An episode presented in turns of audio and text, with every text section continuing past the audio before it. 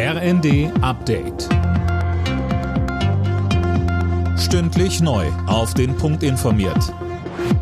Ich bin Linda Bachmann. Guten Tag. Mit Blick auf die steigenden Energiepreise hat das Bundeskabinett ein weiteres Entlastungspaket auf den Weg gebracht. Die Steuern auf Benzin sollen gesenkt werden. Außerdem ist eine Energiepreispauschale von 300 Euro geplant und es soll ein 9-Euro-Monatsticket für den ÖPNV geben.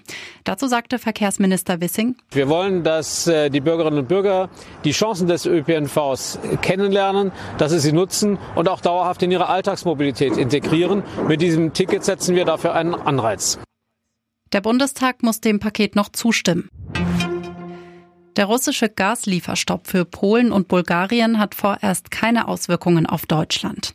So heißt es aus dem Bundeswirtschaftsministerium. Anders als beim Gas steht eine Unabhängigkeit von russischem Öl laut Wirtschaftsminister Habeck kurz bevor. Das geplante Sondervermögen für die Bundeswehr ist heute Thema im Bundestag. Es geht um 100 Milliarden Euro, die ohne Berücksichtigung der Schuldenbremse mit Krediten finanziert werden sollen. Dafür braucht es eine Grundgesetzänderung und die Ampel braucht die Unterstützung von CDU, CSU.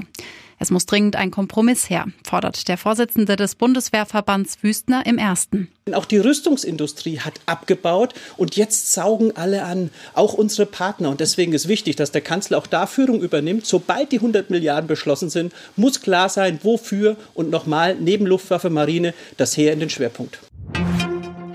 In Deutschland lernen wieder mehr Menschen schwimmen.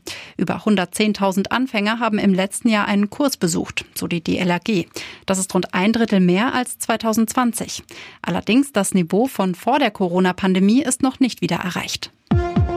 Alle Nachrichten auf rnd.de